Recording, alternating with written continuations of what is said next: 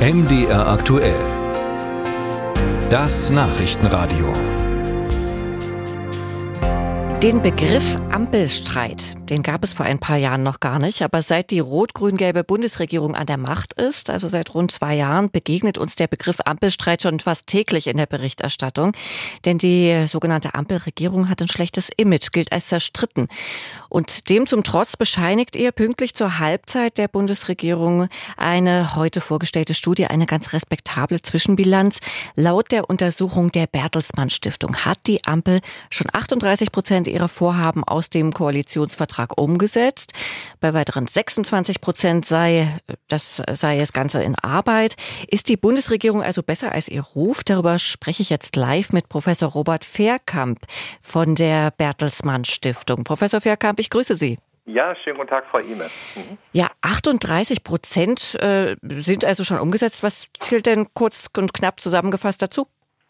Ähm, ja, die, äh, die Ampelregierung hat beispielsweise ein Bürgergeld eingeführt. Die Ampel hat eine Wahlrechtsreform beschlossen, sodass der Bundestag nicht immer größer wird. Die Ampelregierung hat das Wahlalter für die Europawahl auf 16 Jahre herabgesetzt. Mhm. Alle 16-Jährigen können im Mai zur Wahl gehen.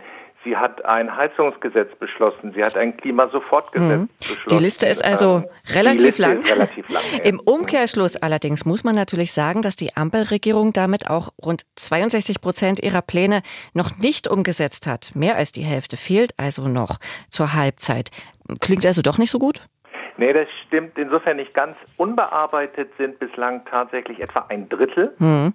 Ähm, und zwei Drittel sind entweder schon vollständig oder teilweise umgesetzt oder sind zumindest schon substanziell in Angriff genommen, sodass man absehen kann, dass die auch umgesetzt werden. Und vor dem Hintergrund, dass es jetzt ja auch erst Halbzeit ist der Legislaturperiode und vor dem Hintergrund, dass man natürlich berücksichtigen muss, dass die Ampelregierung fast ein Jahr lang mit dem äh, russischen Angriffskrieg auf die Ukraine und der Bewältigung der Zeitenwende beschäftigt gewesen ist, finde ich, ist das eine sehr vielversprechende, mhm. respektable Leistung. Mhm. Was wir ja nicht gemacht haben, wir haben keine politische Bewertung vorgenommen. Wir haben einfach geschaut, hat denn die Regierung das, was sie versprochen und vereinbart hat, auch tatsächlich gehalten und das hat sie sehr weit bislang. Professor Verkamp, haben Sie denn einen Vergleich zu vorherigen Bundesregierungen, wie schnell die ihre Pläne abgearbeitet haben?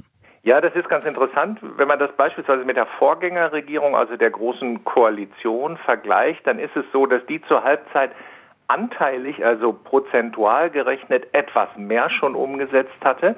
Aber weil die Ampelregierung so einen extrem ambitionierten Koalitionsvertrag mit über 450 einzelnen Regierungsvorhaben vorgelegt hat, hat in absoluten Regierungsvorhaben die Ampel sogar schon mehr ähm, umgesetzt, als es die Große Koalition unter, ähm, mhm. äh, unter der Kanzlerin Merkel getan hat. Schauen wir aber auf aktuelle Umfragen. Das Ansehen der Koalition ist ja auf einem Tiefpunkt angelangt. Woran liegt das? Zu viel öffentliche Diskussion? Ja, also das, das ist so. Das Image der Ampelregierung ist schlecht. Das liegt zum Teil wirklich auch selbst verschuldet an der sehr starken öffentlichen Selbstinszenierung als Streitkoalition, wobei ich natürlich sagen würde, ähm, Helmut Schmidt hat mal gesagt, eine Demokratie, die nicht streitet, ist keine Demokratie. Also es ist an sich ja auch nicht schlimm, wenn die Regierung streitet. Sie muss eben nur zu gemeinsamen Ergebnissen kommen. Das kommt die Ampelregierung, aber es gelingt ihr nicht, das dann auch als mhm. gute Kompromisse ähm, der Öffentlichkeit zu vermitteln, gemeinsam mhm. dahinter zu stehen. Ähm, und ähm, daher rührt diese, daher rühren diese schlechten Vertrauens- und Zufriedenheitswerte, mhm. die wir im Moment sehen und die wir auch in der Studie nochmal bestätigen. Ja, nun ist es aber auch schwierig, den Erfolg einer, einer Bundesregierung äh, zu messen. Als der Koalitionsvertrag geschrieben wurde, erahnte natürlich niemand die derzeitig brennendsten Probleme, Ukraine-Krieg, Energiekrise etc. Aber das alles muss die Regierung ja jetzt bewältigen. Kann man denn einen Erfolg einer Bundesregierung überhaupt daran messen, wie gut sie den Koalitionsvertrag abarbeitet? Nein, sicherlich nicht ausschließlich, aber ich finde schon, dass der Koalitionsvertrag, der etwa die Hälfte bis zwei Drittel der Regierungstätigkeit auch tatsächlich beschreibt, dass es ein wichtiger Faktor ist. Und ich finde, es hat auch einen Eigenwert zu schauen, hält denn eine Regierung, was sie öffentlich verspricht? Ich finde, dass das ein ganz wichtiges Kriterium ist, aber es ist natürlich nicht das allein Seligmachende mhm. ähm, und noch kein Gesamturteil über die Regierungspolitik.